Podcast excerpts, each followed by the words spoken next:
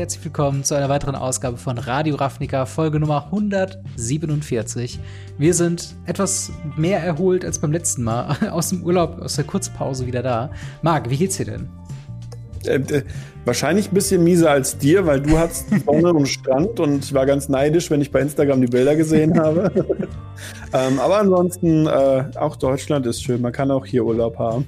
Ja, das stimmt. Also ich war ja, ich war ja eine Woche in Griechenland und äh, ich finde es wirklich krass, wie sehr man auch das Konzept einfach von, von Regen verlernt, weil es war irgendwie so jeden Tag komplett klar. Es ist blauer Sonnenschein, es ist alles kein, kein, kein Problem. Du kannst einfach so rausgehen und dann kommst du hier an. An dem Moment, wo wir gelandet sind, hat es quasi von trocken auf Regen umgeswitcht. da dachte ich schon, alles klar, ich bin wieder zu Hause. Aber heute soll es nicht um meinen Urlaub gehen, sondern äh, darüber, was wir zu besprechen haben. Und zwar ganz viel, ganz, ganz viel Commander. Commander Legends, mhm. Baldur's Gate, ähm, wo wir einmal das Hauptset hatten, äh, was mittlerweile komplett gepreviewt ist. Äh, da werden wir unsere, über, über unsere Top 3 Karten des Sets reden. Äh, danach haben wir wieder Commander Legends, wieder Baldur's Gate, aber diesmal die Commander Decks. Dort werden wir mal ein bisschen in die Decks reinschauen, diese ein bisschen reviewen und sagen, hey, das gefällt uns, das wollen wir am Ende des Tages kaufen und das nicht. Und dann haben wir noch ein, ja, ich würde fast sagen, riesen Grading-Fail, äh, was so ein bisschen in die Richtung schlägt, äh, was auch schon MTG mit Patrick und du so ein bisschen halt aufgedeckt haben, äh, mhm. wo jetzt äh, das passiert ist, was unweigerlich passieren musste eine Karte wurde mit, einem, mit einer falschen Version betitelt, aber halt eben gegradet. Und da reden wir so ein bisschen, wie das passieren konnte, was da alles schiefgelaufen ist und so weiter und so fort. Zu guter Letzt, Ask Us Anything, eure Fragen hier im Podcast beantwortet. Und das bringt uns auch schon zum Thema. Denn wenn ihr mit uns in Kontakt treten wollt, könnt ihr das sehr, sehr gerne tun. Ähm, auf dem Discord, auf dem Gamery slash Radio Ravnica Discord. Dort haben wir eben den Reiter Ask Us Anything. Dort könnt ihr uns erreichen, beziehungsweise Fragen an uns stellen die wir dann im Podcast beantworten. Ähm, wenn ihr das Ganze hier auf YouTube schaut, gerne abonnieren, gerne liken, gerne kommentieren über das jeweilige Thema. Äh, dasselbe auch gerne bei Spotify, Apple Podcast, wo auch immer ihr eure Podcast bekommt. Einmal folgen und nie wieder eine Folge Radio Ravnica verpassen. Zu guter Letzt könnt ihr uns äh, auch noch finanziell unterstützen, und zwar auf patreon.com slash gamery. Dort gibt's den Podcast in voller Länge als Video ähm, zur Verfügung gestellt, ein bisschen vor den anderen äh, allen.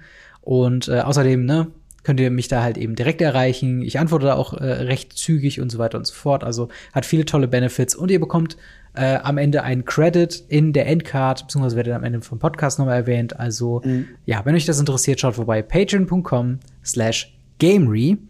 Aber ich würde sagen, wir springen mal direkt ins Thema. Und zwar Commander Legends Battle of Baldur's Gate. So ist der ganze Titel, ne? Ich habe nur Baldur's Gate aufgeschrieben, aber wie, wie ist denn so dein, ähm, dein Eindruck jetzt, wo wir alle Karten gesehen haben? Äh, bist du mehr so, bist du, bist du dem Set positiv entgegen? Ist es besser als AFR, wo wir wissen, dass du nicht so der Fan von bist? Ähm, ja, wie, wie ist dein Eindruck von Battle of Baldur's Gate? Ich, ich hätte nicht gedacht, dass es ein Set geben wird, das meine Meinung zu Adventure for the Forgotten Rams noch schlechter macht. Also wow. nicht, nicht für das Set selber, sondern also Baldur's Gate ist, ich würde mir eher zwei Booster Adventure for Forgotten Rams kaufen, bevor ich mir einen Booster Baldur's Gate kaufe. Das, ich habe es ich hab's bei uns im Skript aufgeschrieben. Äh, wir wollten ursprünglich äh, jeder drei Karten machen, wie wir es immer machen. Mhm. Ähm, meine drei Karten waren das Set, nee, Set ist Müll. Ja, genau. das waren meine drei Karten. Äh, weil, äh, nein, also nein, also das, das, es ist, es mögen coole Karten drin sein. Es werden auch ganz, ganz viele Leute sagen, hey, ich finde das Set voll cool. Hm. Freut mich immens für euch, finde ich super. Ähm, wenn Leute sagen, oh, da will ich ein Commander-Deck bauen oder der passt super in das Commander voll cool. Freut euch. Ja. Ähm, ich muss sagen, ich finde das so unter. Ich hätte einen Commander Legends 2 gewollt und ich habe einen Dungeons and Dragons 2 bekommen. Ja. Und, aber ich wollte einen Commander Legends 2. Das war ein geiles Set. Ja. Ja, ich, aber das D&D-Set nicht. Ja, ich, ich muss auch sagen, ähm, mich lässt das Set sehr kalt auch, ähm, was so ein paar Sachen angeht. Also das Einzige, wo es auf jeden Fall ein, ein Slam-Dunk ist, meiner Meinung nach, ist halt so ein bisschen wieder im Flavor und im, im Übersetzen der, der, der Grundmaterial. Äh, ich lese weiterhin die Forgotten Realms Bücher und äh, freue mich da über jede Anekdote oder jedes im, im Bild erschienene kleine Hinweis auf irgendwas, was ich daraus kenne. Deswegen, da, dahingehend finde ich das schon ganz gut. Ähm, ich, ich mag auch nach wie vor so ein bisschen die Mechaniken, ähm, was da halt so alles gemacht wird, ne, mit dem Die-Rolling, mit den Adventuren und so weiter. Das finde ich alles schon ganz nett, aber es ist halt, glaube ich, nichts, was mich vom, vom Hocker haut. Aus mehreren Gründen eigentlich. Zum einen, es ist ein Commander-Set und, und Commander im Allgemeinen holt mich einfach nicht so dramatisch ab wie ähm, wie, wie eben andere Produkte. Das ist einfach in der Natur der Sache. Ich, ich mag meine Commander-Decks, aber ich bin nicht der Typ, der jetzt jede Woche ein neues Commander-Deck baut, sondern ich behalte meine in der Regel sehr viel länger. Ähm, und, und dementsprechend ist das ja auch für mich okay, dass dieses Set jetzt auch nicht so, nicht so geil ist, weil ich mir irgendwie denke, ja, also mir wird ja nichts genommen. Also eure Commander-Decks funktionieren ja nach wie vor immer noch sehr gut. Mhm. Und äh, wenn da was Nettes dabei ist, ist cool. Ähm, und wenn nicht, dann nicht. Aber äh, ja, also ich, ich glaube, hier funktioniert halt diese Hype-Maschinerie einfach nicht so krass wie bei den mhm. anderen Sets, die halt irgendwie, man, man hat sich halt so irgendwie an dieses, an dieses, ja, böse Wort Power Creep, will man ja eigentlich fast gar nicht sagen, aber man hat sich irgendwie schon dran gewöhnt und jetzt ist es halt irgendwie schade, wenn es halt eben nicht so ist. Ähm, mhm. aber, aber eine Gegenfrage auch wieder an dich. Ist das denn nicht eigentlich gut, dass wir mal wieder ein Set haben, was jetzt nicht so den, den, ähm, den, den Power-Level auf 12 scha scha sch äh, schaltet. Ist das nicht eigentlich was Gutes? Naja, also die letzten Sets, die es gemacht haben, lasst euch, lasst mich die mal kurz aufzählen, ja. Das war Adventure of Forgotten Realms. Das hatte jetzt nicht so die krassen Verkaufszahlen. Mhm. Dann hatten wir Kamigawa 1. Das hatte jetzt nicht so die krassen Verkaufszahlen. Wir hatten Homelands. Das hatte auch nicht so die krassen Verkaufszahlen. Mhm. Also es, es bringt halt nichts, wenn es ganz nett ist aber halt die Leute nichts draus ziehen können. Ich meine, wir reden ganz, ganz selten über finanziellen Value bei uns im Podcast. Mhm. Ähm, aber wenn ich aus einem Booster, das ein Zehner, also sieben bis zehn Euro kostet, sagen wir 6,50 Euro, wenn ihr einen günstigen Store findet, mhm. ähm, und die teuerste Karte, die ich daraus ziehen kann, ist, glaube ich, aktuell, nach jetzigem Stand, ich glaube, eine 17-Euro-Karte. Mhm. Ähm, das, und, und danach kommt halt direkt eher so 12 und dann kommt so 5. Ja. Das lohnt sich nicht. Also es ist halt Dragon's Maze. Also es, ja. ist, es nutzt, nutzt niemandem etwas. Die Leute, die ein paar coole Karten haben wollen, die sich ein bisschen freuen, die können sich halt die, die Singles kaufen. Ja. Aber Wizards bringt das ja nichts. Und ja. die Stufe, die sie halt nehmen, ist, sie haben mit Adventure of Forgotten Realms ein Einsteiger, sehr einsteigerfreundliches Set gebaut, das die ganzen Dungeon Dragons Spiele abgeholt hat. Und die versuchen sie jetzt aus dem Standard, das Set ja auch irgendwann rausrotiert, mhm. reinzubringen ins Commander. Und dann sagen, hey, ihr habt doch diese Karten und hier könnt ihr die im Commander weiterspielen. Hm. Auch wenn eure Karten demnächst rausrotieren. Und das wird wahrscheinlich funktionieren. Deswegen ist der Power Creep auch so unendlich low. Ja. Für jeden etablierten Spieler muss ich halt sagen, ja, wie gesagt, es gibt ein paar coole Karten und flavortechnisch und lore-technisch 1A. Aber nein. Ja, ja, es ist, es ist auf jeden Fall Ach, keine Ahnung, ich bin da ein bisschen zwiegespalten. Ich, ich glaube, ich finde es ganz, also genauso wie ich finde, dass jetzt nicht jedes Set jeden ansprechen muss vom, vom Power-Level her. Also, ne, so ein Kamigawa Neon Dynasty ist da, glaube ich, ein ganz gutes Beispiel. Es war halt, äh, für jeden war irgendwas dabei, äh, gefühlt. Also irgendwie war da sowohl Power-Level-mäßig coole Karten dabei, aber da waren auch ein paar Commander-Sachen mit dabei. Da waren äh, allgemein auch für, für Modern Legacy Pioneer-Sachen dabei. Und das hat so alle so ein bisschen abgedeckt. Ähm, ich kann echt gut damit leben, auch mal ein Set zu haben, was man gepflegt ignorieren kann als äh, Competitive-Spieler oder als, als Constructed-Spieler. Ähm, und halt eben, ja, für die, für die Commander-Leute würde ich mich jetzt, ähm, würde ich jetzt fast sagen, da, da kommt man drüber hinweg. Also beziehungsweise ist eigentlich schade für sie, aber auf der anderen Seite haben wir halt ja schon mit, mit Warhammer 40k das nächste Commander-Produkt. Wir haben mit äh, Double Masters das nächste äh, Produkt, wo eben Commander-Karten drin sein werden, die halt eben relevant sind, weil das werden die Leute sich nicht leben lassen. Da kann es halt auch mal okay sein, eben ein Set zu überspringen, ähm, wenn es einem wirklich nicht so gut gefällt. Äh, aber ich bin tatsächlich da so ein bisschen, ich, ich bin da so ein bisschen, glaube ich, entspannter, wo ich irgendwie denke, okay, ich, für mich muss das Set jetzt auch nicht krass abliefern. Ich werde wahrscheinlich den, den Pre-Release jetzt kommenden Freitag, also wenn ihr das hier seht auf YouTube, beziehungsweise hört als Podcast, äh, an dem Tag werde ich wahrscheinlich Pre-Release einmal spielen, einfach nur weil, warum nicht, bietet sich halt gerade an. Aber ich werde jetzt nicht losziehen und mir eine Box halt Baldur's Geld kaufen, ähm, weil so ein großer Fan bin ich ja doch nicht. Dann, wie du schon sagst, Singles mhm. kaufen und dann, ähm, ja, hat man, hat man eigentlich sich schon ganz gut abgedeckt. Apropos Singles, wir reden mal über ein paar Karten.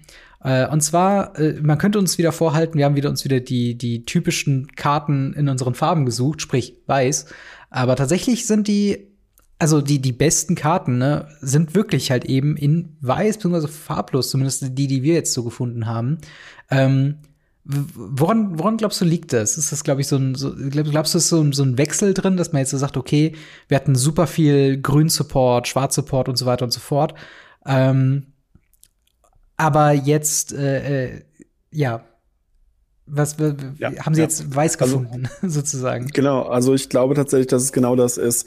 Ähm, die ganze Spielerschaft, gerade die Commander-Spieler, mhm. haben über die komplette Zeit praktisch so von ähm, Teros, von äh, hier Thrones of Eldraine, mhm. von Zendikar und so weiter immer gebrüllt. Äh, Weiß ist so kacke, es gibt so wenig gute weiße Karten, Weiß ist nie gut. Äh, Mystic natürlich Study sollte weiß sein. Genau, Mystic Study sollte weiß sein. Und äh, naja, wir wissen ja, Wizards brauchen ein bisschen Vorlaufzeit zum Produzieren. Ja. Und ähm, man muss ihnen halt zugute halten, sie haben darauf reagiert.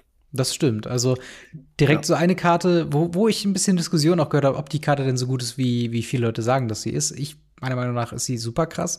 Ähm, und zwar der Archivist of Ogma, ein 2-Mana 2-2 Creature Halfling Cleric.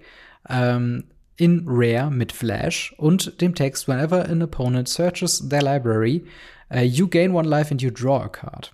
Also jedes Mal, wenn der Gegner eben irgendwas, sei es ein Fetchland, sei es ein, äh, keine Ahnung, ähm, ein Ramp-Spell oder sowas, wenn irgendwas aus dem Deck gesucht wird, zieht man eine Karte. Wie, wie glaubst du, wird die Karte aufgenommen werden? Und die wichtige Frage ist, ist das was für Legacy Death in Texas?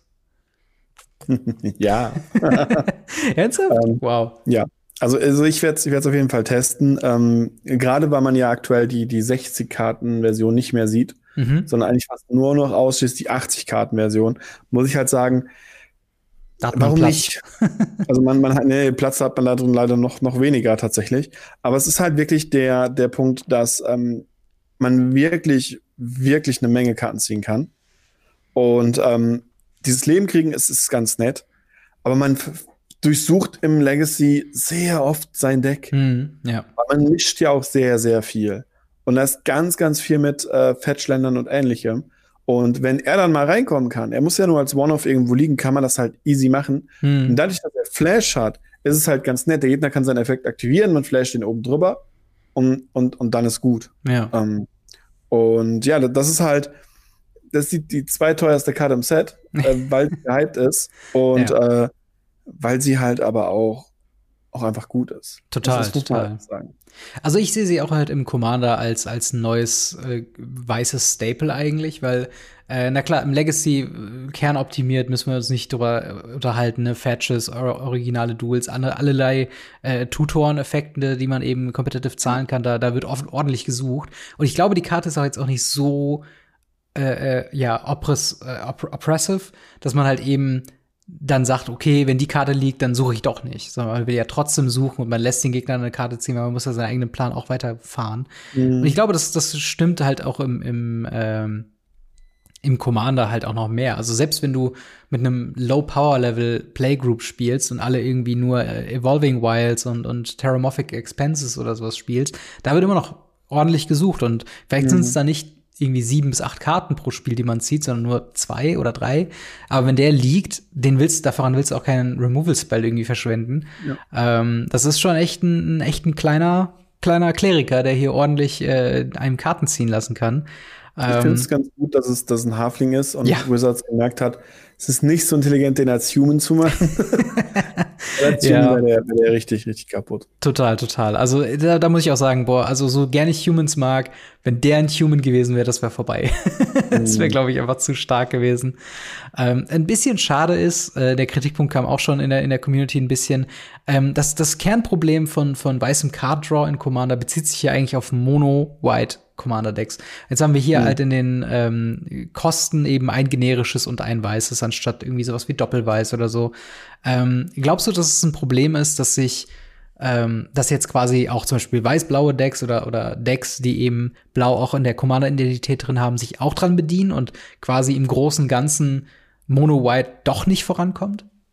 Genau, also das ist genau der Punkt und der Punkt, äh, dieser Kritikpunkt ist mehr als gerechtfertigt, meiner Meinung nach. Ja. Das sehen wir ja bei so Karten wie, jetzt wird's, jetzt wird's peinlich, jetzt werden nämlich Commander-Namen ausgepackt. Oh Gott. Ähm, wie Smothering Tithe. ja. Smothering Tithe kostet ein weißes und drei farblose. Ich Ja. habe Leute gesehen, die sich einen Commander genommen haben für, naja, man kann ihn ja partnern, man kann ja so zwei, drei standardweiße Karten reinnehmen. Hm. Und das ist halt unter anderem Smothering Tithe.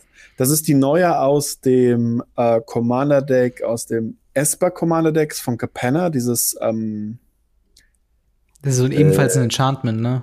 ja genau, Enchantment und man zieht damit auch Karten und man macht damit auch Treasures und so ein Quatsch. Ja, ja, keine Ahnung. Ähm, Aber und so weiter und so fort. Einfach nur als Support-Strategie, weil die alle nur ein weißes kosten. Und das Ja. muss ich sagen, Wrath of God kostet nicht ohne Grund zwei weiße. ja, total. Warum da sparen, sag ich mal? Ich meine, ich finde es jetzt persönlich jetzt nicht so schlimm, wenn man sowas halt splashbar hält. Hm. Und wenn man ihm jetzt das, was mir zuerst in den Kopf gekommen ist, halt mit sowas wie Dark Confident vergleicht, der ja auch nur ein Hm. farbiges, ein farbloses Mana kostet, ähm, passt das doch ganz gut. Aber wenn ich ihn mit Bob vergleiche, dann macht der hier halt so viel mehr. Ja, das stimmt. Flash und Leben und, und was nicht alles. Ja. Ja, also ich nicht once per turn, by the way, wa? Nee, nee, das ist äh, every time, whenever an opponent searches, ist ein Leben und eine Karte. Also, es ist, also ich finde es auch krass. Ähm, ich glaube, also es ist halt schwierig von, von Power-Leveln zu reden bei Commander. Da tue ich mir auch immer regelmäßig schwer. Im Endeffekt könnte man es eben mit der Playgroup irgendwie absprechen, eventuell, wobei das jetzt auch nicht immer ein Argument für alles ist, das zu auszubalancen. Ich finde es auch schade. Ich hätte mich auch sehr darüber gefreut, wenn es weiß-weiß wäre, ehrlich gesagt. Also einfach Mhm. nur aus Prinzip und auch eine, eine klare Message zu senden. Aber dann wäre die Karte auch vielleicht nicht bei 18 Euro oder was es aktuell kostet. Also ähm, da, da wäre dann vielleicht dann also, ich meine, so, so, solche Karten, die wenigen Karten, die dann so sind, die sollen auch für viele wie möglich interessant bleiben und so ein bisschen kann ich das auch verstehen. Ähm, aber wo wir gerade schon von weißem Card Draw gesprochen haben, haben wir hier noch eine Uncommon, die sollte nicht so teuer sein, und zwar Cut a Deal, äh, drei Mana Sorcery mit zwei generischen und einem weißen. Äh, und dem Text, each opponent draws a card, then you draw a card for each opponent who drew a card this turn. Okay, das, das ist interessant, weil, also okay, Sorcery zeigt natürlich, ne, das kannst du nur in deinem Zug spielen, außer du arbeitest irgendwie mit einem Teferi drumherum, um das halt irgendwie weiterzumachen. Ähm, aber du zwingst auch gerade davon, ja, da, also wenn, wenn der Gegner eben eine Karte gezogen hat, ziehst du eben eine zusätzliche Karte, und das zählt ja auch für sowas wie Opt. Wenn dann noch eine weitere Karte gezogen wurde in deinem Zug, könntest du halt eben Karte Deal und dann noch weitere noch eine Karte ziehen. Was, was hältst du von diesem ja, Group, Hub Group, Group Hugging Card Draw in Weiß. Ja, es ist ja kein richtiges Group Hubbing. Es ist ja, es ist ja You. Ja. Ähm, deshalb ist es halt kein Group Hugging bezieht sich ja auf, auf, wenn das jetzt jeder Spieler darf eine Karte ziehen, wenn ein Spieler, außer dieser Spieler, zwei Mhm. Karten gezogen hat oder so. Das wäre ja dann Group Hugging, dass man Ja. halt versucht, alle even zu halten. Der hier ist halt in einem Commander-Match mal ganz cool. Im Multiplayer kann man dann vielleicht mal drei Karten ziehen oder so. Mhm. Je nachdem, was da gerade am Stack abgeht und gerade wenn Blau rumläuft. Ähm, ganz cool. Ich muss aber sagen, wa warum ist da jetzt keine Flash-Kreatur drunter? Also es ist Ja. halt dann wieder dieses, ähm, Ja, das ist dann wieder, das ist dann nicht so, so splashy wie der Archivist, ne? Dass Ja. du dann halt eben da sagst, okay, das Sorcery Speed ist relativ safe gehalten. Aber ich meine, im Endeffekt, ne, du, du würdest das casten in deinem Turn 3. Jeder würde sagen, okay, alles gleich, ich zieh eine Karte und du ziehst halt eben drei Karten. Also, Ja. das ist halt schon, also, ist mal nicht, nicht diese Aufholstrategie, die weiß sonst immer fährt, von wegen, ne, wenn ein Gegner mehr Länder hat als du, such dir einen Planes raus oder so. Sondern hier hast du halt wirklich, jeder zieht eine Karte, aber ich zieh drei. Ja, also das, das gab's halt auch. Also es gab halt diese Tainted, äh, äh, Tempting, Tempting Discovery zum Beispiel, ähm, wo halt jeder ein, ein Land aus seinem Deck getapptes Spiel, irgendein Land getapptes Spiel kommen lassen konnte. Hm. Und hier kann ich halt sehen, dass Leute halt sagen so, hey Dude, cycle deine Karte und es ist uns egal, ich muss keine Karte ziehen. Ja.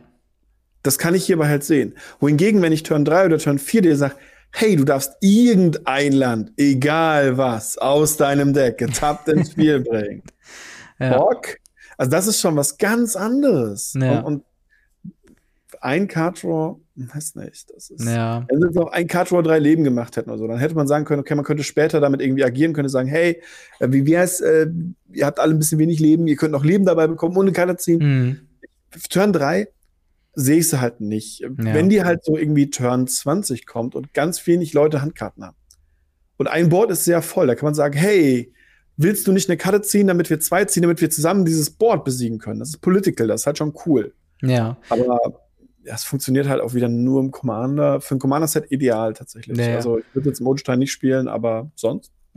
Ja, wo, wobei auch hier tatsächlich, also es ist, Karte Deal ist tatsächlich noch nicht mal eine May-Ability. Also jeder Gegner muss eine Karte ziehen und dann ziehst du so, So. viele. Das ist Okay. nicht mal each opponent may draw a card, sondern das ist wirklich each opponent draws a card, then you draw uh, a card for each opponent who drew this uh, card this way. Ah, okay, ja. Dann, Ja. dann, dann habe ich sie total falsch ein bisschen missgelesen. Dann ist sie nicht tempting, dann ist sie, naja, Commander-Spieler wissen wir, Commander-Spieler laufen, wie viele Leute laufen an einem Tisch rum? Seit Spelltable? Vier. Ich wollte gerade sagen, je nachdem, wo, wo du hinfährst, 20. Ja, genau, genau, auf, auf, auf, auf dem äh, Command-Fest 20. ähm, aber ja, das sind halt meistens vier. Das heißt, dreimal drei Karten ziehen, klingt eigentlich schon fair.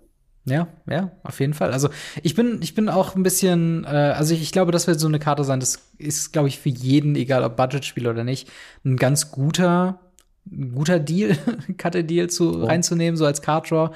Wenn der eben der Archivist ne, weiter im Preis steigt, hat man hier zumindest noch eine Mhm. weitere Alternative, ein bisschen Karten zu ziehen. Ähm, jetzt haben wir genug über Kartenziehen gesprochen. Jetzt reden wir über ein bisschen Schaden zu machen. Und zwar ein Reprint an dieser Stelle äh, von Blade of Selvis, ein Zwei-Mana Artifact Equipment mit Equip 4 und dem einfachen Text Equipped Creature has Myriad. Das ist doch ein Reprint, über das freuen wir uns doch sehr, oder nicht? Äh, Ja, schon. Das Ding war zwischenzeitlich echt teuer. Und Mhm. Myriad ist eine sehr coole Fähigkeit im Multiplayer. Und sie haben ja sogar den, den perfekten Drachen mit dabei gespoilert, sozusagen. Das war der- die teuerste Karte im Set mit Ancient Copper Dragon Mhm. für zwei rote, vier farblose, sechs, fünf fliegend. Und immer wenn der einem Spieler Schaden zufügt, wirft man den W20 und kriegt so viele Treasure Token, wie die Zahl ist. Das ist Wenn ich da jetzt. Myriad drauf mache und alle meine drei Gegner haue, dann kann ich drei W20er werfen und krieg bis zu 60 Treasure. Das ist, äh, das ist ordentlich, ja. Ja, genau. Crazy, ja. Den, den hatte ich irgendwie gar nicht so auf dem Schirm, aber das liegt auch ein bisschen wieder daran, dass ich halt gar nicht so viel, gar nicht mich so, so intensiv mit dem Set beschäftigt habe. Aber natürlich, dieser, dieser, dieser Cycle auch von, von Ancient Dragons ist natürlich ziemlich, ziemlich krass. Und Rot hat halt hier in diesem Fall, würde ich fast sagen, zufällig diesen, diesen Treasure-Punkt eben ge- bekommen. Äh, Was auch wieder so ein Thema ist, wir hatten das bei Streets of New Capenna schon sehr häufig besprochen.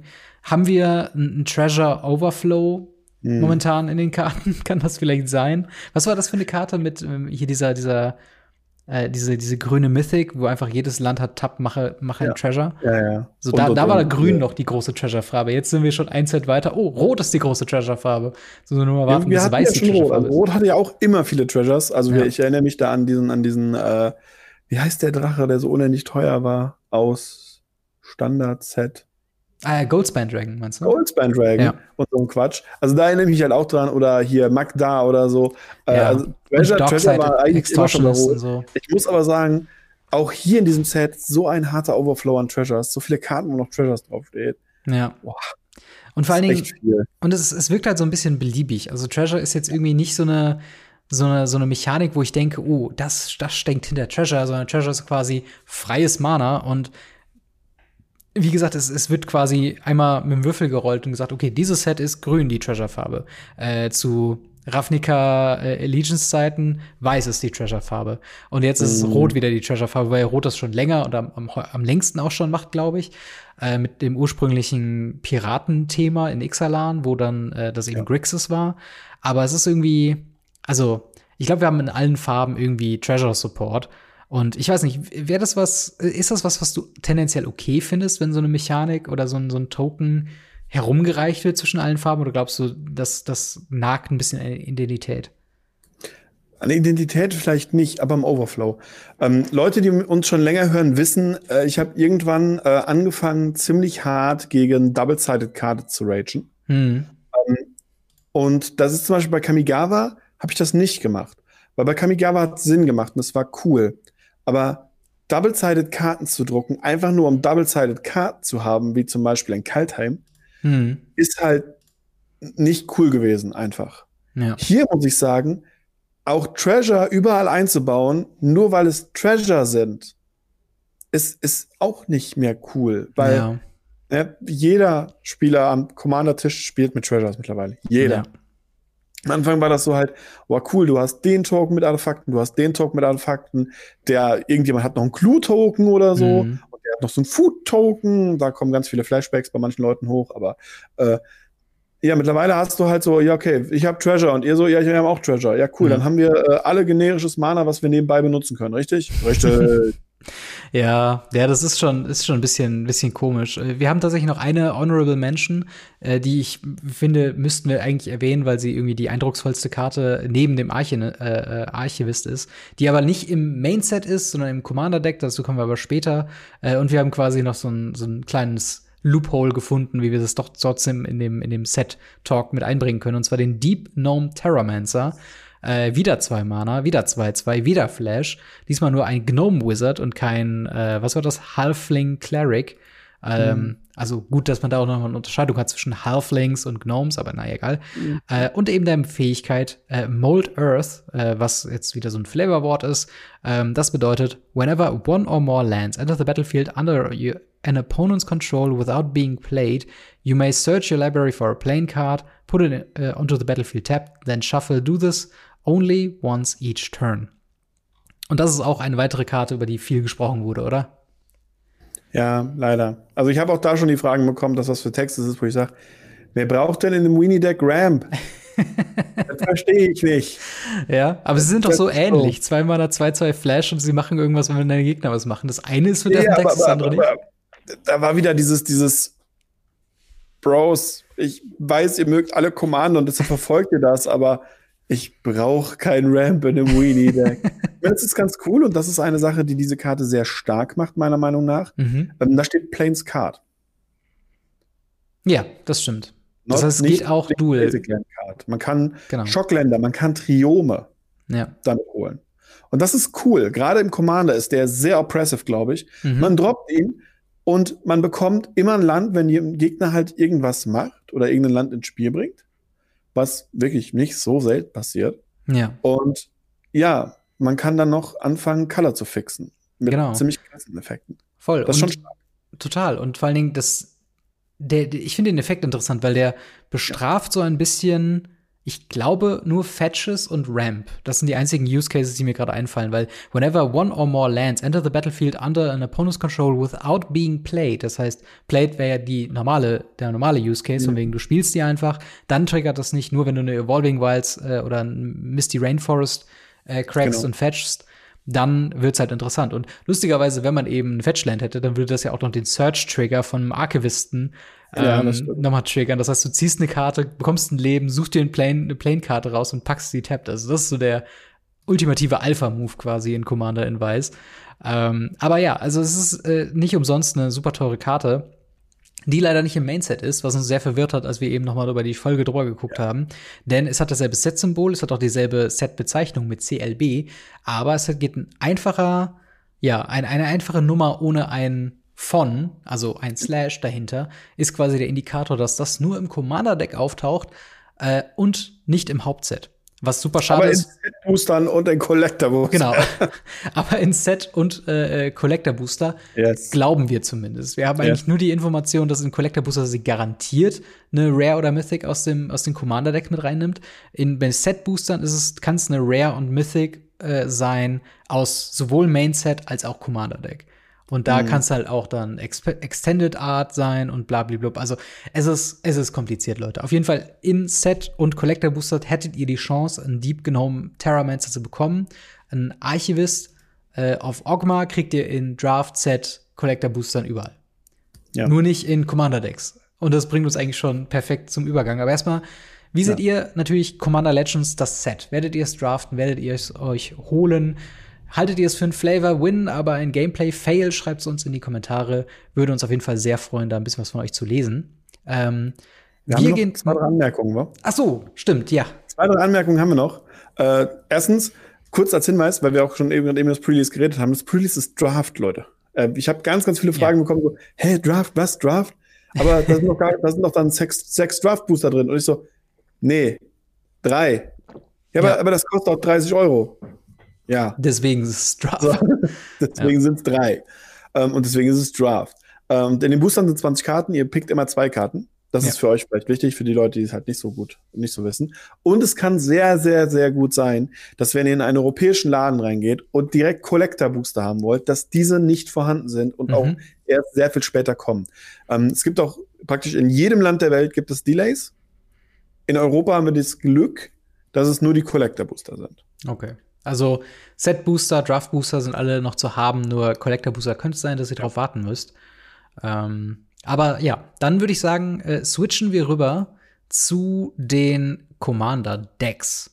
Äh, yes. denn Commander Legends, Battle for Baldur's Gate, ist ein Commander-Set, kommt natürlich auch wieder mit eigenen Commander-Decks. Vier Stück an der Zahl. Wir haben schon drüber gesprochen, äh, was die Themen sind, aber jetzt haben wir die vollen Decklisten. Und ich würde mal yes. sagen, wir gehen einfach mal so ein bisschen die Decks durch äh, und reden über die für uns interessantesten Karten, und äh, ja, schauen einfach mal, was uns da so, so auffällt.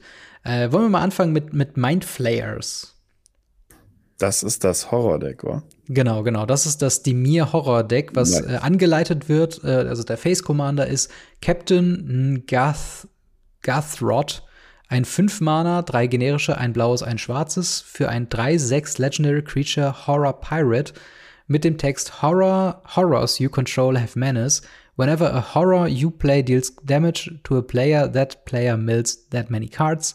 At the beginning of your end step, choose target uh, artifact or creature card in an opponent's graveyard that was put there from the library this turn, put it onto the battlefield under your control. Also du greifst an mit Horrors, du machst Schaden, du millst Karten, du reanimierst Artefakte von deinem Gegner auf deine Seite des Feldes. Ähm, das, das ist so ein bisschen die Strategie, also sehr viel Horror-Tribal, könnte man fast sagen. Ähm, ja. was, was, was sind denn so ein paar Karten neben dem Commander, die dir aufgefallen sind, die sehr spannend sind? Also, was ich liebend gerne entgegengenommen habe, ist eine Karte, ich hatte mal die Domain dafür tatsächlich. Und zwar der Hunted Horror. Hunted Horror. Hunted Horror sind zwei schwarze Mana, 7-7 Trampler in mhm. schwarz, der dem Gegner zwei, der einem Gegner zwei grüne Schutz vor Schwarz 3-13 Tauchen gibt. Hm. Das ist ein Commander mega witzig, weil man kann wirklich ein Group Hyping spielen. Man kann sagen, hey, wir sind Freunde, oder? Dann gebe ich dir mein, den, den, den Dead-Button für mich. Ja. Aber dich hau ich mit einem 2 Mana 7-7. Horror, der triggert und Trampel hat. Ja. Das ist cool. Das ist wirklich cool. Was mich sehr überrascht hat, ist der Hullbreaker Horror. Ja. Also wir hatten einen, einen Reprint äh, relativ zügig von einer relativ teuren Karte mhm. im äh, Standard-Deck und jetzt auch noch mal einem Commander-Deck. Also das ist schon, das ist schon sehr, sehr beeindruckend. Ich muss an dieser Stelle einmal ganz kurz äh, auch meine Karten offenlegen und möchte mich bei, bei meinem Judge-Discord, vor allem beim Orca bedanken, der da immer wieder so ein bisschen auf die Sachen reinnimmt, wo ich immer wieder drüber lesen kann. Weil ansonsten muss ich sagen, wäre es dieses Mal echt zu viel gewesen, weil es viel zu schnell kommt. Ja. Ähm, man, muss auch, man muss auch wirklich sagen an der Stelle, also wirklich vielen, vielen Dank an den, an den lieben Judge-Kollegen. Ja. Ähm, aber es ist halt wirklich so, wenn du mit jedem Set, ne, Set Streets of New Cabana, fünf Decks.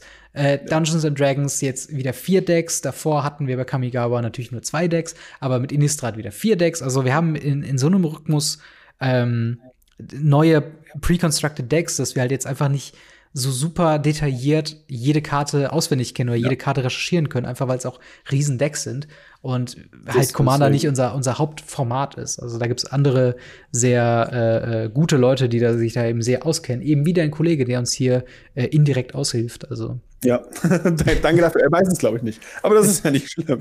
genau. Ähm, was ich bei dem Deck so cool finde, ist die Artefaktbasis. Ja. Es sind Artefakte dabei wie, wie, wie Mindcrank, was, was einfach den Gegner millen lässt. Mhm. Man hat Ford Vessel drin, was eine sehr starke Artefakt ist, was zwischenzeitlich auch mal echt, echt teuer war, was glaube ich nicht mehr so teuer ist. Mhm. Und äh, sowas wie Harrods Horn. Ja, es ist keine teure Karte mehr, aber es ist eine verdammt gute Karte. Ja, total. Und die, ja, und die Mana-Basis ist auch nicht so daneben. Sowas wie Black ja. Market. Ich bin immer wieder überrascht, wie teuer Black Market ist. ähm, aber zum Beispiel bei dem ähm, Tainted Isle hatten wir ewig keinen Reprint.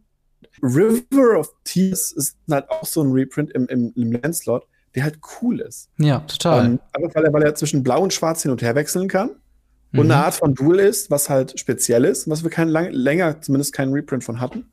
Finde ich cool. Mhm. Also finde ich wirklich cool. Total, total. Gerade die Landbase, das muss man wirklich sagen, seitdem sie auf diese 40 äh, Euro-Decks quasi abgegradet haben, wo ich glaube, in ja. dem Rahmen befinden sich die Decks auch. Ähm, da kann man wirklich mit den Decks so einigermaßen äh, wirklich auch arbeiten. Ne? Also wir haben sehr viele eben einfach sehr coole Karten und halt auch echt brauchbare Reprints. Von den großen, von den großen Ländern scheuen sie sich natürlich so ein bisschen. Also ich meine, die Shocklands, die Fetches wären sehr, sehr gut. Selbst sowas wie die, wie die Commander-Duels, äh, die halt ungetappt reinkommen, wenn du zwei oder mehr Gegner hast. Das sind so Sachen, wo ich mir denke, die könnten gerne häufiger drin kommen. Aber ich meine, die sind jetzt im, im Booster-Set drin, die werden sie jetzt nicht natürlich äh, hier mit reinpacken. Ähm, aber ja, ein sehr, sehr cooles Set an sich auch vom, vom äh, Flavor her, finde ich. Also so, ein so ein Horror, also Horror ist nichts, was ich automatisch mit, mit Tribal irgendwie Shenanigans irgendwie nee, echt nicht, aber hier schon. zusammenbringe. Und eben so Sachen, ne, wie Mindflayer ist aus dem originalen AFR-Set, Hullbreaker Horror, hast du schon gesagt, Overcharged Amalgam ist auch so eine Sache.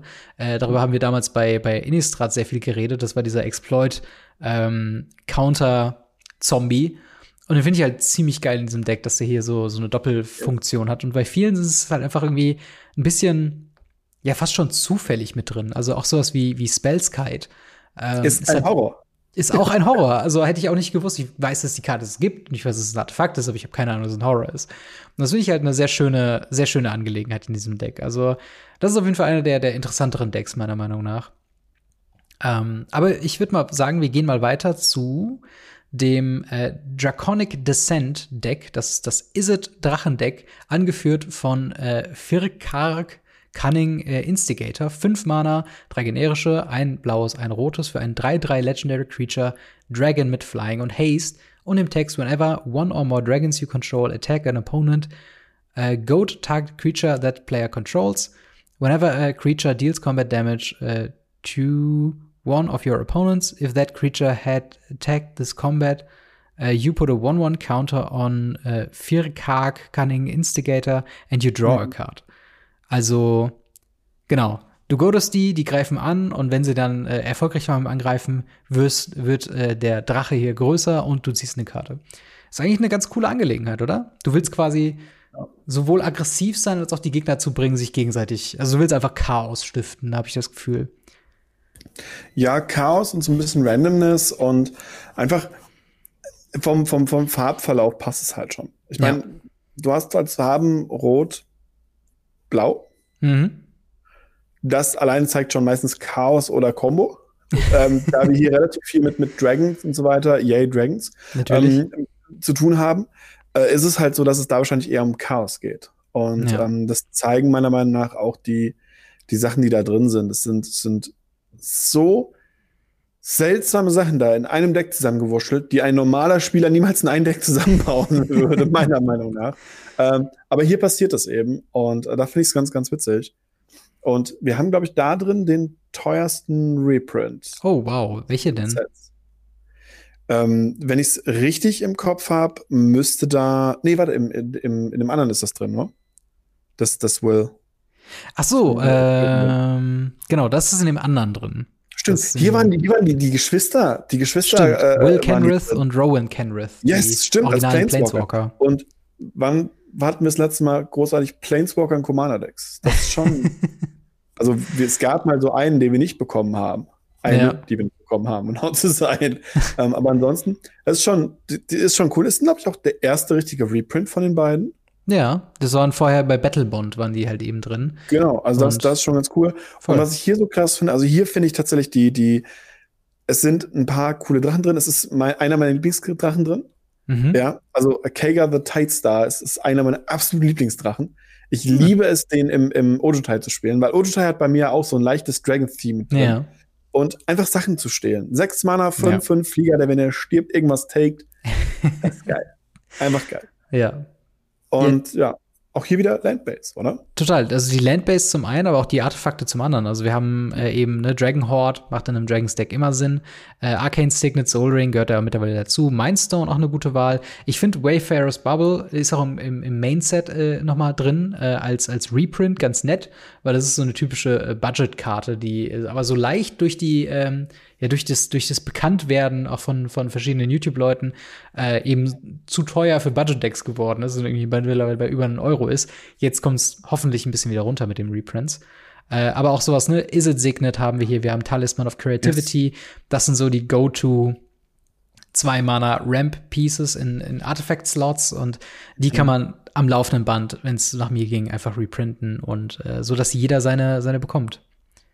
Und äh, ja, auch da wieder ein, ein sehr, sehr schönes Deck, äh, wenn man eben auf Drachen steht und auf dieses Goat-Ding äh, Schaden herumschicken und so weiter. Ist ja. das äh, das Deck für euch? Äh, jetzt kommen wir allerdings zu dem Deck mit dem teuersten Reprint, wie du schon gesagt hast, und auch ebenfalls Planeswalker drin, by the way.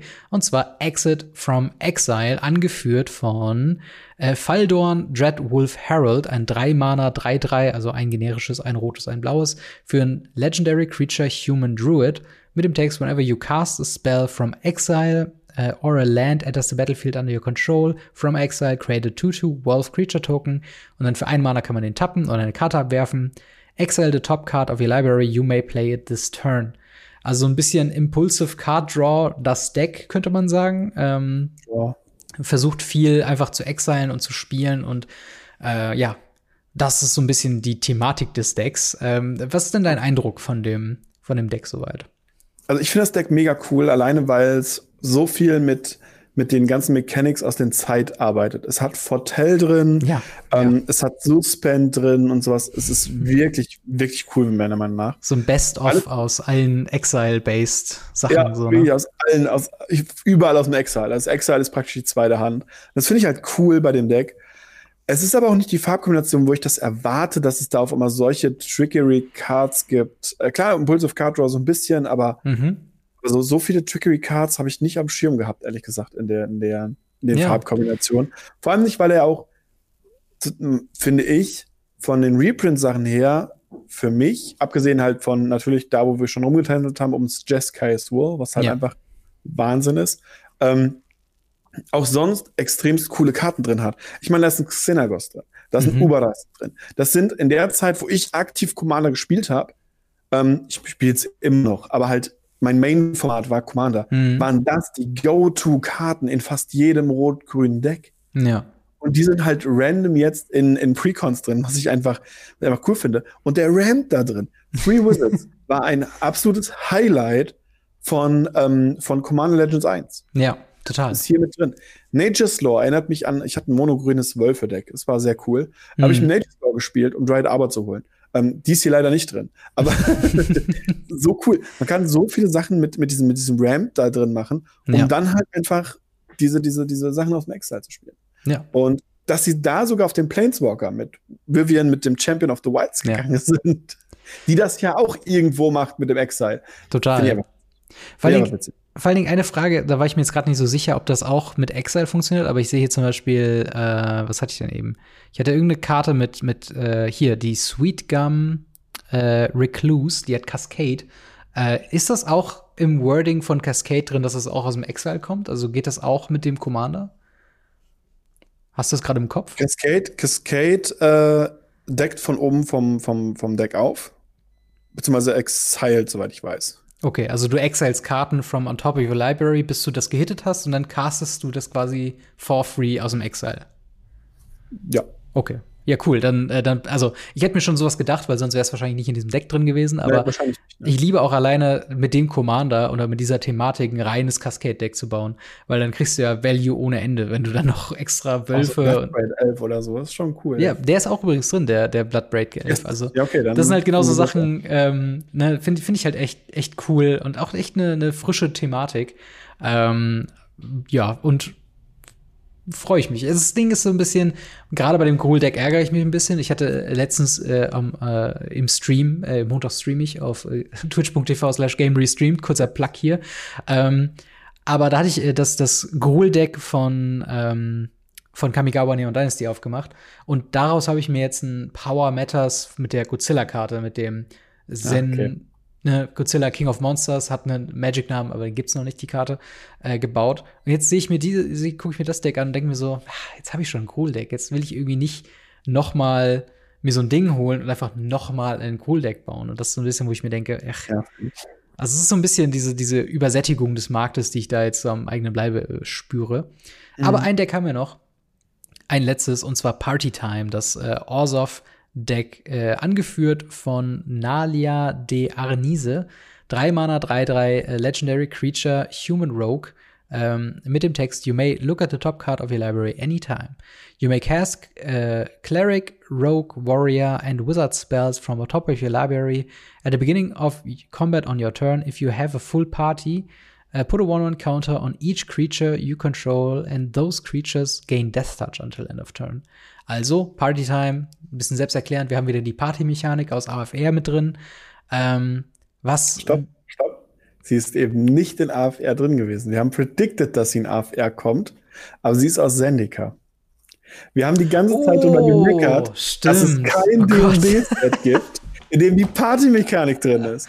Und sie haben es endlich geschafft. Holy shit, ja, das ist mir gar nicht aufgefallen. Richtig, mir halt direkt. So krass. Deswegen habe ich das so hart gefeiert.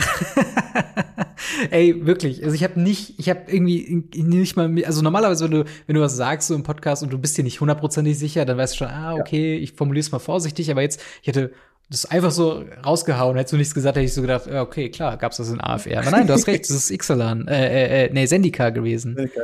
Was wieder so eine dumme Entscheidung war, aber egal. Ja, aber, aber es ist geil. Es ist geil, dass sie es jetzt zumindest gemacht haben. Sie haben darauf ja. gehört, dass die Leute gesagt haben, Party, Party ist doch einfach es macht ja auch komplett Sinn, so. es hätte auch damals schon mehr Sinn gemacht, eigentlich, ja, aber. Ähm, was sind denn deine Gedanken zu dem Deck selber? Hast du mal, ähm, was, was sind denn so Karten, die dir herausstechen? Also erstens, erstens ich finde das Deck awesome. Ja. Also klar, jeder, der mich kennt, weiß, meine Go-To-Farben im Commander ist Blau-Weiß-X. Ja. Und wenn es das nicht gibt, dann nehme ich Weiß-Schwarz und X. Ja. Meistens Weiß-Schwarz-Blau. Aber tatsächlich ist es so, dass dieses Deck so viel coolen Stuff drin hat. Ja. Ähm, die, die Mechanik, äh, die ähm, wird sehr stark gespielt. Also es gibt auch ganz, also nicht ganz viele, aber es gibt ein paar Karten aus Zendika, die diese Party-Mechanik unterstützen. Mhm. Was gut ist, womit ich nicht gerechnet habe. Ähm, es sind mir zu wenige neue Prints, die das auch machen. Mhm. Also klar, du hast den Commander und ich glaube zwei oder drei andere Karten, die auch Party-Mechanik haben. Mhm. Aber dann hört es leider auf an neuen Karten. Ich hätte gerne so, so ein All-in-Neu neu gehabt. Das fände ich cool. Aber mhm. das haben sie leider nicht gemacht. Wo ich gestockt habe, sind Sachen wie Vault, Vault of the Archangel, Castle Lock Twain, ja. also diese Mana-Basis, Weiß-X-Decks, also gerade Weiß-Schwarz und Weiß-Rot-Decks, tendieren dazu, heavily Mana-Probleme zu haben, weil sie super schlechte, krüppelige Mana-Basen haben. Ja. Das hier nicht. Das hier sieht so überraschend gut aus. Mhm. Das ist wirklich Total, total. Also auch da wieder ist mir, ist mir auch die Mana-Base aufgefallen, auch sowas wie, äh, wie heißt das hier, Starlit Sanctum. Oh yes. Eine Karte, wo ich hier äh, sehe, zuletzt geprintet in Old Border-Zeiten. Tappt für ein farbloses oder tappt für ein weißes, wenn man ein Cleric sacrificed. Ja. Äh, und man bekommt Leben oder man tappt für ein schwarzes, man sacrificed einen Cleric äh, und der Gegner ähm, verliert Leben in Höhe von der Clerics Power. Also super weirde, super Karte, wo ich mir denke, ist irgendwie auch geil. also es ist also super also weird, aber auch irgendwie halt eben geil. Standard so gruselig hart gewesen. Das war hart. Also es waren harte Standardzeiten. Ja, das Cleric damals im Standard äh, war wahnsinnig ätzend. Total. Und ähm, und dann selbst sowas ja. wie, wie War Room ist halt auch so eine Karte, ja. ne, aus dem letzten äh, Commander Legends. So eine, eine, eine typische Karte, die wir so ein bisschen damals betitelt hatten als äh, die neue Commander Legends Evergreen. Ähm, weil es halt eben ne, die Möglichkeit gibt, den Command, äh, den Commander eben äh, Moment, warte mal. Pay life equal to the number of. Äh, achso, das war genau Card Draw, das war der Punkt. Das war eine, eine, eine Landkarte, die die Karten zieht für drei Mana, ähm, wo man halt eben belohnt, wenn man wenig Color Identity Farben irgendwie drin hat. Ähm, genau. Das finde ich halt schön. Ja, da möchte ich ganz kurz auf äh, den, aus dem Deck den wichtigsten Reprint hinweisen. Mhm. Das ist äh, The Venus Reclamation. Hm. Das ist eine Karte, die wir, äh, ich glaube, nur einmal im Commander-Deck gesehen haben bisher. Ja. Sie ist halt, sie ist halt für, für drei Mana bringt man permanentes Mana-Kosten von drei oder weniger ins Spiel. Mhm. Mit Flashback. Man Flashback darf man das halt machen. Mhm. Und die ist teuer, weil die wird auch viel gespielt, vor allem mit so Dingen wie Tifri und ähnliches äh, im, im Legacy. Mhm. Legacy macht keine Preise, Commander macht Preise. Jede Art von Schwarz-Weiß irgendwie, äh, wie heißen sie, Aristokratendeck oder mhm. ähnliches, spielt das Ding, weil es einfach ein permanentes wiederholt. Ja. Und das ist so, so strong. Und äh, ja, ansonsten für uns beide war natürlich Selfless Spirit, Mother of Runes, so klar, die klar. Karten, easy. Total. Und das ist übrigens auch das Deck, was ihr zugreifen könnt, wenn ihr euch äh, ja. für den äh, Deep Gnome Terramancer interessiert. Äh, da yes. taucht er garantiert auf, aber wie eben schon erwähnt, äh, sowohl im Set Booster als auch im Commander, äh, nee, im Collector Booster können die potenziell vorkommen. Mal gucken, yes. was das mit dem Preis macht, aber äh, ja, hier Partytime, das, äh, da habt ihr ihn auf jeden Fall garantiert mit drin. Ähm, Finde find ich, finde es halt einfach echt eine, eine, eine interessante Deckauswahl. Aber jetzt, wo, auch, wo wir jetzt gerade drüber gesprochen haben, ist mir auch aufgefallen, ist eigentlich kein Deck dabei, wo wir sagen, das ist uninteressant per se, oder? Uninteressant sind die Commander-Decks selten. Ähm, ja. man, muss einen, man muss einen Flavor dafür haben. Ich persönlich muss halt zum Beispiel sagen, ähm, ich finde das rot-grüne Drachendeck ganz nett. Mhm. Ähm, wenn ich eins davon mir nicht kaufe, dann das. Mhm. Ähm, das Horror-Deck ist auch cool von der Idee, weil es halt neu ist und so weiter. Es wird nicht stark genug sein. Es wird so ein, so ein einmaliges Kaufen und hin und wieder mal durchforstet man neue Sets nach Horror sein. Mhm. Auch das würde ich nicht weiterverfolgen, weil ich bin jemand, es gibt so Leute, die finden das ganz cool, die kaufen sich ein Commander-Deck pro Set mhm. und dann kaufen die sich zum Beispiel mit Absicht das Adventure, äh, das Venture in the Dungeon Deck. Ja. Weil sie wissen, sie bauen das auf Dungeon Mhm. Und danach kommt nie wieder ein Dungeon, es sei denn, Wizards macht noch ein D&D-Set. Ja. Ähm, und dann sind die fertig. Und so ähnlich kann man das Horror-Deck halt auch sehen. Dragons hat einfach das Problem, wenn ich Dragons spielen will, dann will ich Ur-Dragons spielen, dann will ich Five-Color Big Flying Creatures ins dein Gesicht spielen ja. und nicht so ein blaues Rumgedruckse. ähm, das Rot-Grüne ist ganz nett, ist aber, glaube ich, einfach eine Spielerei. Es wird, glaube ich, entweder super broken sein auf dem Tisch oder nie was reißen. Mhm. Das Einzige, was ich halt wirklich sage, was ich cool finde und was ich auch wirklich holen würde, weil es einfach eine, eine, eine Ausbaumechanik hat, mit der man viel arbeiten kann und auch noch viel aus der Vergangenheit reinschieben kann, ist halt einfach Partytime.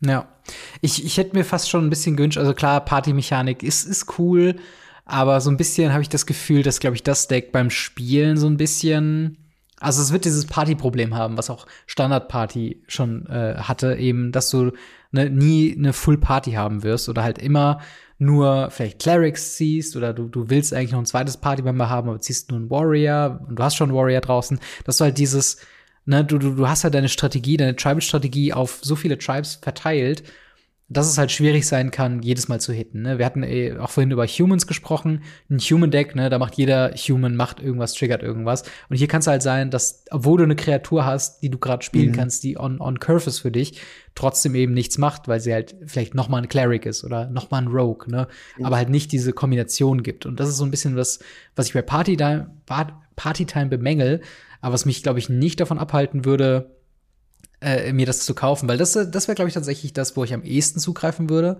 Ähm, einfach nur wegen, wegen dieser Kartenauswahl und dass du halt so jede Reprints eben hast, die halt dann vielleicht nicht in, ins Party reinpasst, aber in ein Cleric-Deck. Mhm. Und hab ich schon geliebäugelt mit einem Cleric-Deck, auf jeden Fall. und äh, du hast halt einfach äh, gute, eine gute Kartenauswahl drin. Ne? Du hast halt eben diesen neuen Deep Gnome Terramancer, aber auch eben Reprints, äh, wie du schon sagtest, eben drin. Du hast halt eben Value dabei. Aber ich glaube, ich könnte für, für jede für jedes Deck irgendwie ein Argument finden, warum das sinnvoll wäre, sich zu holen. Ähm, wobei ich natürlich sagen würde, okay, das Mind Flayers, ich hatte mir das Demir Rogue Deck von Seneca Rising geholt. Das werde ich mir wahrscheinlich auch eher nicht mehr holen. Dann das Cool Deck, wie eben schon gesagt, ich habe mir schon ein Cool Deck gebaut. Das Einzige, was noch ausständ, wäre halt eben das Izzet Deck. Wobei ich jetzt Drachen nicht so geil finde, aber am meisten liebäugle ich mit dem äh, Orsov Deck. Und ähm, das, das wäre so meine Wahl. Aber was ist da eure Wahl? Also lasst uns gerne wissen, was ihr von dem Commander-Decks denn so haltet. Freut ihr euch über die neuen Karten? Freut ihr euch über die Reprints? Macht's die Mischung? Äh, Schreibt uns gerne in die Kommentare und äh, wir ziehen weiter. Yes. Zum nächsten Thema und zwar es musste anscheinend irgendwann mal passieren. Wir haben mal wieder einen Grading-Fehler. Äh, was heißt mal wieder? Wir hatten äh, in unserer Finance-Folge mit MTG mit Patrick schon über das mhm. Thema Grading äh, gesprochen in Bezug auf Card Market Grading und was da schon teilweise schiefgelaufen ist. Ganz kurz als, als Refresher, was, was hattet ihr da beide da äh, ausgegraben? Ja, also gerade die, die neueren Firmen äh, sind halt ganz oft mit Fakes überfordert, mit der Problematik, dass sie gar nicht wissen, was sie da für eine Karte graden, weil sie auch gefühlt jedes Kartenspiel graden wollen, direkt von Anfang an und natürlich immer Profis und Expertise anbringen und äh, teilweise die Gradings überhaupt nicht gestimmt haben und so weiter. Mhm. Und deswegen kamen wir halt bei fast allen Grading-Firmen auf den Schlussfolgerungen, geht lieber zu PGS oder PSA oder Beckett Grading oder ähnliches. Und ähm, die haben Erfahrung, die nehmen sich normalerweise die Zeit, äh, die kosten ein bisschen mehr. Mhm. Die haben halt das Problem, dass sie halt auch überflutet werden aktuell mit, mit Karten, weil jeder immer noch graden, alles gegradet haben möchte. Jedes Pokémon Standard Basic äh, Energy Card muss gegradet werden, weil es könnte eine 10,0 sein, damit viel Geld wert. Mhm. Und ähm, ja, das ist schon, schon krass und äh, ja, da hört es halt auf. Weil ja. Ja, vielleicht, du hast eben gesagt, vielleicht sollte man zu PGS gehen. Ich hätte da jetzt ja. gerade so einen aktuellen Fall, warum man vielleicht genau. nicht zu PGS gehen sollte. Ähm, wir haben äh, den Fall von einem äh, Amulet of Vigor, einer sehr bekannten Karte aus sowohl Modern mhm. als aber auch eben aus Commander. Ne? Ist einfach eine, eine bekannte und beliebte Karte. Ich glaube ursprünglich aus, genau, aus, genau, Amulet Titan. Äh, ursprünglich aus World Wake von 2010 ja. Und ähm, aus, ja, diese Karte, die hier gegradet wurde, ähm, hat das, hat das Erscheinen von dieser World Wake äh, 2010 Variante, ist aber in Wirklichkeit von der äh, Mystery Booster Setliste, und zwar aus der Retail-Version, wo sie eben in Foil äh, auch mitgedruckt wurde. Und sie hat auch sehr eindeutig, kann man auf dem Bild sehen, äh, was auf Reddit eben aufkam, hat die, die ähm, Pommesgabel, aka das Planeswalker-Symbol, unten links sehr deutlich zu sehen. Und trotzdem hat hier PGS gesagt, nee, wir haben die Karte identifiziert als eine 2010 Magic English-Karte aus World Wake und Nummer 121 von 145, Amulet of Vega in Mint und das Ganze hat sogar ein, ein sehr respektables Grading von 9 bekommen. Mit eben äh, den Unternoten nochmal. Und ist halt gecased, ne? Also jemand könnte jetzt hier wirklich mit so einem, äh, mit so einem, mit so dieser gegradeten Amulet of Vigor, wo drauf steht, es ist World Wake, irgendwo hingehen, das einstellen. Aber die, derjenige, der das dann kauft, bekommt eben dann eine Mystery Booster Karte. Was, was sind so deine, deine Eindrücke davon? Ist das was, wo du sagst, okay, das, das musste einfach jetzt passieren, gerade mit den Listenslot, mit äh, Reprints in allerlei Formen und Farben und teilweise auch den Originalversionen, teilweise wieder mal Old Border, aber nicht das Old Border, was wir kennen. Ähm, musste es da zu Missverständnissen kommen? Ja, absolut. Also wir haben mittlerweile 15 Millionen verschiedene Frames, äh, 30 Millionen Reprint-Sachen und äh, es ist einfach so schwierig geworden, Sachen auseinanderzuhalten. Bei mhm. uns zumindest. Ähm, ich habe mich früher mal ein bisschen über, über Yu-Gi-Oh! lustig gemacht mit äh, Rare in Silberschrift, Rare in grüner Schrift, Rare ja. in orangener Schrift, Rare in roter Schrift. Ähm, dann haben wir die ohne Schrift mit und so weiter und so fort. Also wirklich unendlich viele verschiedene Foilings und Rare-Stufen, was nicht alles. Heute sind wir halt am selben Punkt. Jedes Set bekommt ein neues Edged Foiling oder, mhm. oder Special Foiling. Ähm, dann, dann kriegen wir andere und neue Rahmen verpasst. Wir kriegen Full Arts, wir kriegen irgendwelche Extended Arts. Wir hatten jetzt, ähm, wenn das Video hier rauskommt, äh, nächste Woche machen wir einen, äh, ein paar Booster auf, tatsächlich, von Capenna. Und mhm. da ist was passiert, Spoiler, dass wir eine Karte aufgemacht haben, die wir beide nicht erkannt haben, weil es einfach eine Full Art Karte war, die wir beide nicht kannten. Ja. Weder die Karte noch das Full Art das hätte auch irgendein Repack-Pack sein können. Jemand hätte da eine Fake-Karte, ein mhm. Proxy oder sonst was reinschieben können. Wir hätten gedacht, oh, das ist aber eine hübsche Full Art. Und ähm, wir beschäftigen uns im Normalfall täglich mit Magic. Ja, total. Weil wir diesen Podcast hier haben. Ähm, die Leute auch, weil es denen ihr Job ist. Ja. Aber selbst da kann halt mal was durchgehen. Eben. Und links unten nur diese Pommesgabel. Kann passieren. Ja. Vielleicht war es der Praktikant. Also bei, bei anderen Firmen ist es ja immer der Praktikant. Ja. Ähm, ich finde es aber interessant, das muss ich hierbei sagen, dass der Preisunterschied, zumindest von den nicht gegradeten Versionen, gar nicht so krass ist. Hm. Okay, das ist vielleicht interessant. Also gibt es da jetzt gar nicht so dieses große, äh, oh, hier wurde Near Mint äh, Black Lotus verkauft. Also so, so einen Moment gibt es wahrscheinlich dann nicht mit der Karte. Ich meine, wir reden auch immer noch nur von den Amulet of Vega, wobei es immer noch eine teure Karte ist und so. Aber trotzdem ist es halt so ein Ding, wo ich mir dann auch irgendwie denke, also klar, also ich glaube, was, was mich so irritiert und wo ich auch so ein bisschen nachvollzie nachvollziehen kann, warum das hier schiefgelaufen ist, ist nämlich, dass die, ähm, die Sammlerinformationen unten an der Karte sind in genau der Version, wie sie eben damals mhm. geprintet worden sind, eben darunter. Also diese Bezeichnung von 121 von 145 kommt eben von der Karte selber und das ist eigentlich ja der eindeutige Hinweis auf, das ist diese Version, das ist diese Karte. Und dieses kleine Planeswalker-Symbol das macht das macht's schon irgendwie schwieriger, weil sagen wir mal, es Amulet of Vigor wäre sowohl im Mystery Booster gelandet als auch in The List in potenziell Foil. Wie wenn man die beiden auseinanderhalten? Kannst du eigentlich dann nicht, wenn sie halt genau ja, diese Vision. Würde ich, würde ich, Fake callen, weil Liste kann nicht voll sein. Aber stimmt, wir ja, haben aber, den Fall. Ja. Wir haben den Fall bei, äh, ich glaube, Harold's Horn ist es. Mhm.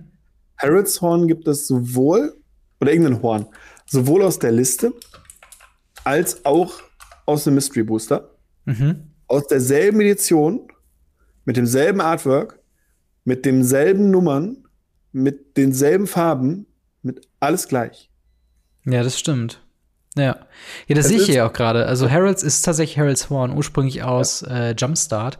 Ähm, ist einmal als die Liste, ne, eben selbes Artwork und alles drum und dran und einmal als äh, Mystery Booster.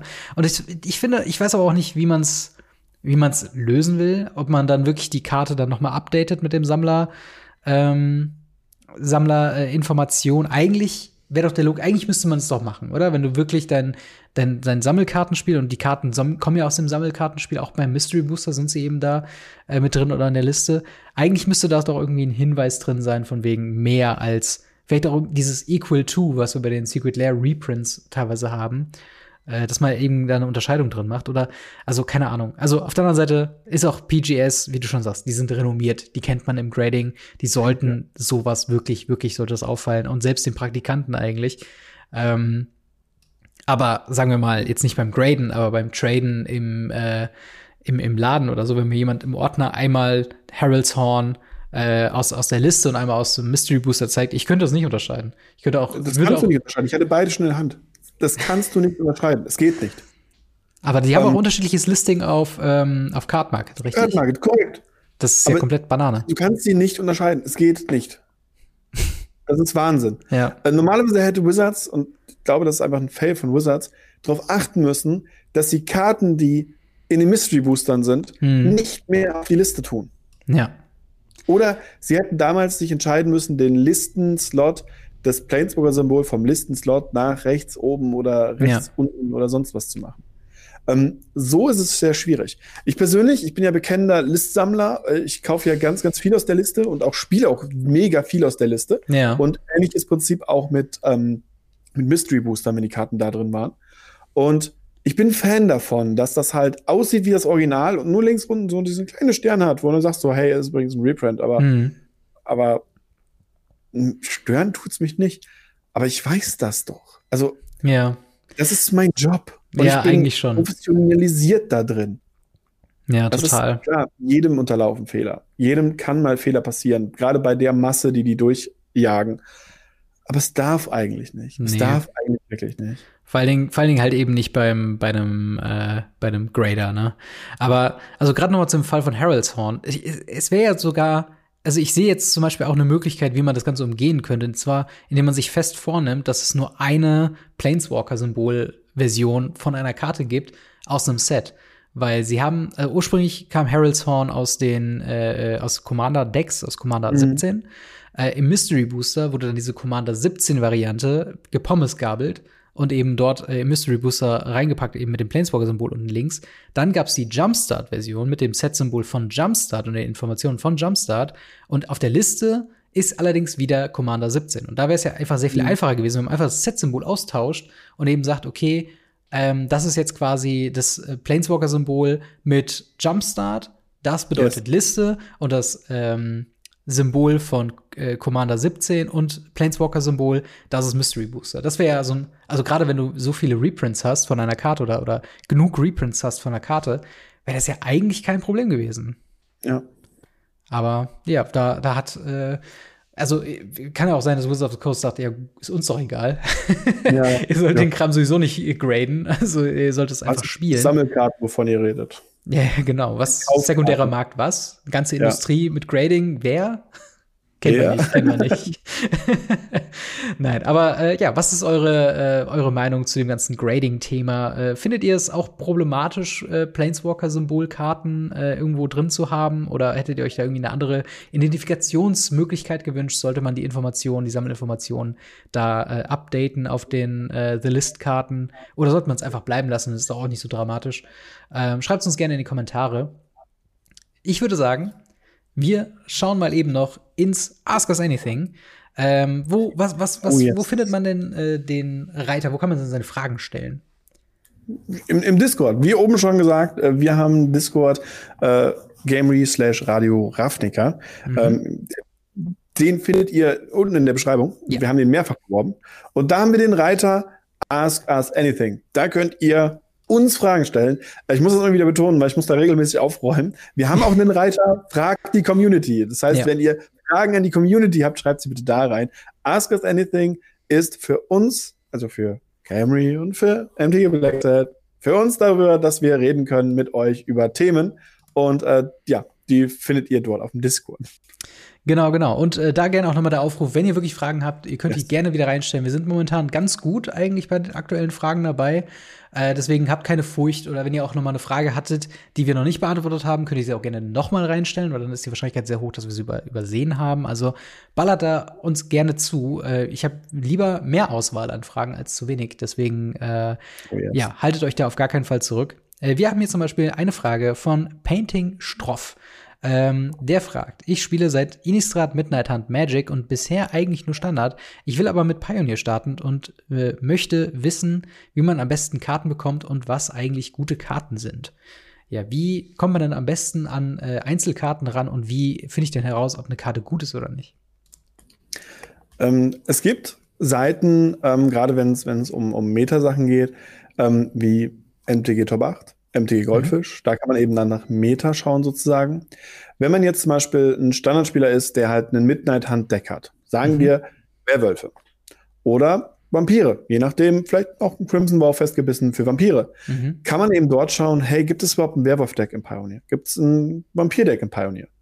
Und das ist für Leute, die noch nicht so viel gespielt haben, die noch nicht so viel gemacht haben, einfacher damit an Karten zu finden. Mhm. Wenn ihr schon ein bisschen länger dabei seid und noch vielleicht ein Standarddeck rumliegen habt, kann man auch einfach sagen, hey, ich habe mal einen, ich will jetzt nicht Spirits sagen, weil Spirits sind äh, tatsächlich so ausgelutscht. Äh, sagen wir, ich habe ein paar Kleriker rumliegen und ich habe mhm. damals ein Kleriker weißes Standarddeck gespielt und jeden auf Arena äh, genervt. Ähm, Gibt es das auch in Pioneer? Kann ich ja mal Kleriker suchen, Legalität Pioneer. Ja. Ähm, das wird ihr zum Beispiel auf Scryfall machen. Genau. Wenn ihr dann Karten gefunden habt, die ihr haben wollt, könnt ihr die zum Beispiel auf dem sekundären Markt, Card Market, ähm, bei Online-Händlern oder ähnlichem kaufen. Ja. Genau, so würde ich das eigentlich auch noch sagen, gerade wenn es um den Punkt geht, ähm, wie merke ich, was ist die beste Karte oder was, was sind gute Karten? Das ist eine exzellente Frage, weil sie gar nicht so einfach zu beantworten ist. Es hängt immer vom Kontext ab, weil eine gute Karte für dich kann was komplett anderes sein wie ein allgemein ähm, passende Karte. Bleiben wir beim Beispiel, du willst ein Kleriker Tribal Deck bauen. Äh, Kleriker-Karten sind jetzt nicht per se, zum Beispiel, wenn wir uns Pioneer angucken, tendenziell gute Karten. Es gibt relativ wenig Kleriker, die in mhm. den Top-Decks gespielt werden, aber trotzdem würde ich sagen, es ist durchaus möglich, ist angelehnt Absolut. an das Standarddeck eben äh, Clerics zu finden und sich damit äh, was voll was vollzulegen. Ähm, und da so, muss man einfach selbst kreativ werden. Und das hat sogar den Vorteil, dass in der Regel diese Karten, die man sich eben selbst irgendwie recherchiert, günstiger sind als die weit bekannten besten Karten in Slots. Also es gibt so ein paar Sachen wie, weiß nicht, Fateful Absence, March of the Otherworldly Light, wenn wir in den Farben bleiben, oder Fatal Push, die sind gut und die sind auch mittlerweile nicht mehr so teuer und die sollte man auch spielen. Äh, es gibt da so ein paar Staples in den Farben, die kann man sich ruhig mal zulegen, gerade wenn man noch nicht weiß, welche Farbe jetzt am Ende da sind. Da, da kann es nicht schaden, die zu haben. Ähm, und das sind in der Regel die, die eben auf den besagten Metaseiten, die du schon äh, erwähnt hattest, ähm, dann in jedem Deck auftauchen. Also sobald du ein schwarzes mhm. Deck in Pioneer hast, sind da Fatal Pushs entweder irgendwie im Sideboard drin oder sonst irgendwas. Ähm, und da sich einfach mal ein bisschen ähm, ja, umschauen, vielleicht auch auf YouTube gucken, was spielen denn so andere Leute äh, gerne in den verschiedenen Formaten, sich davon inspirieren lassen, was könnte mir gefallen. Mhm. Äh, auch gerne eigene Sachen ranbringen und äh, zur Not könnt ihr auch immer noch im Discord einfach in dem jeweiligen Format reinschreiben, eure Deckliste posten. Und meistens haben die Leute sehr starke Meinungen zu den Decklisten und helfen euch da ja. gerne aus. Ähm, Absolut. Hast du noch was zu dem Thema äh, gute Karten finden? Äh, äh oh, Radio Ravnica hören. Top 3 Genau.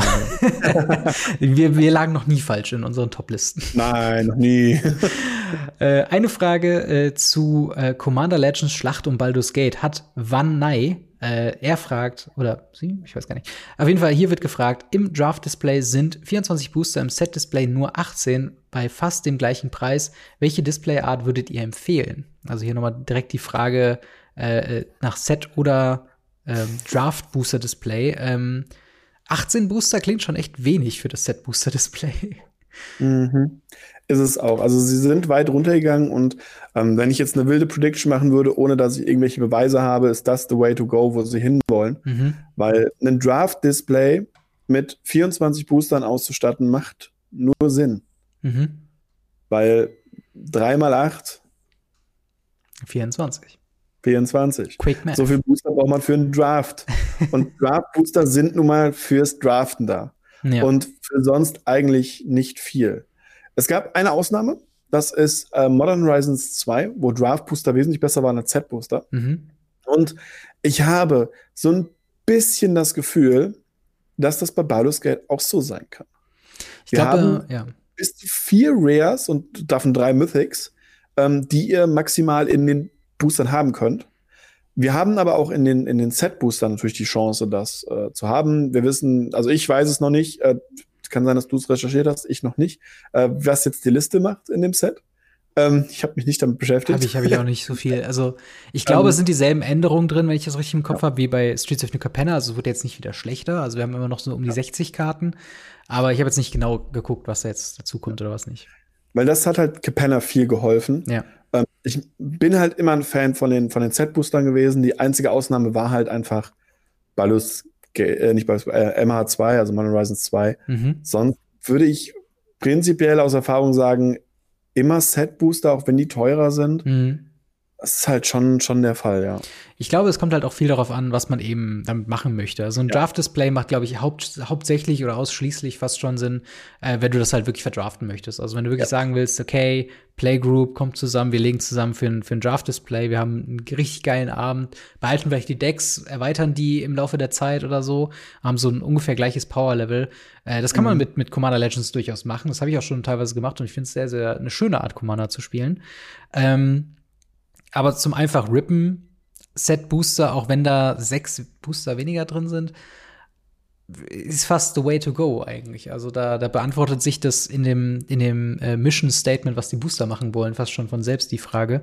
Ähm, du hast auch sonst weniger Booster drin. Also auch ja. bei normalen Sets sind ja wesentlich weniger Booster drin. Du das hast stimmt. ja normalerweise 36 Booster in einem, in einem Draft und 32 in einem Set.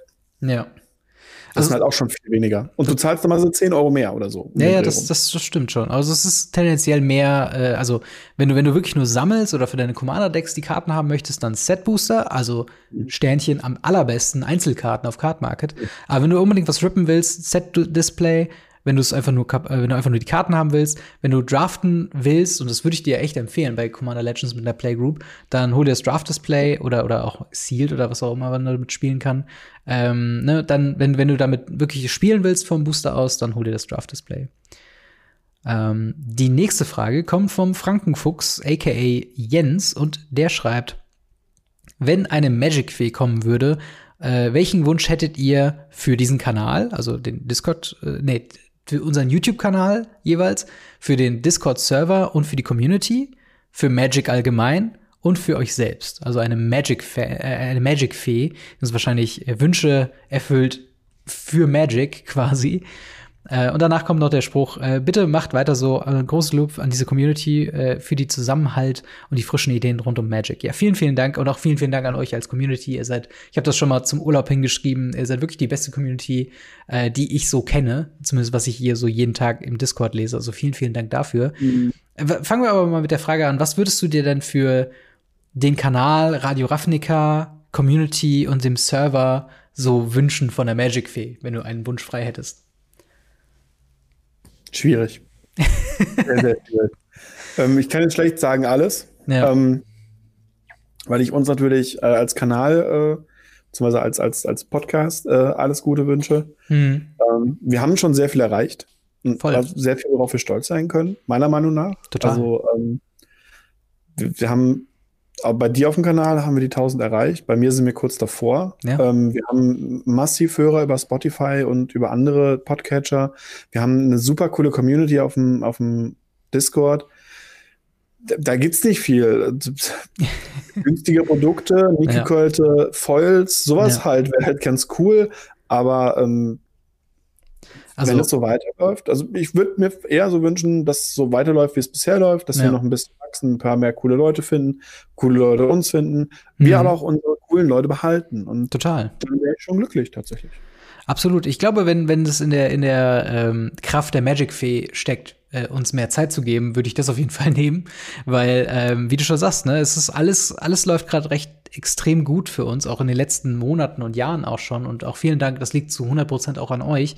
Ähm, und das ist halt eben so ein Ding, ich, ich wünschte mir sowohl für den Kanal als auch für den Podcast, als auch für den Server, als auch für die Community, dass ich einfach mehr Zeit hätte. Ne? Also sagen wir mal wirklich, wir kämen an einen Punkt, dass sich das Ganze komplett rechnen würde für uns, wir würden das Fulltime machen.